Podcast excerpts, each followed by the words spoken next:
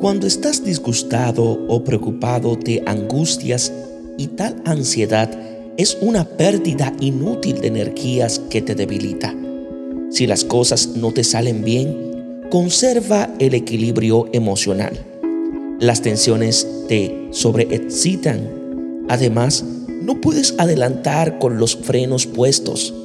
Cancela tus ansiedades, frena tu agresividad y recupera tu armonía interior mediante la relajación física y mental para que economices energías que utilizarás a tu favor.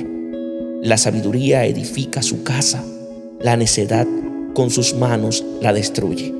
Dios os bendiga en sabiduría y en santidad.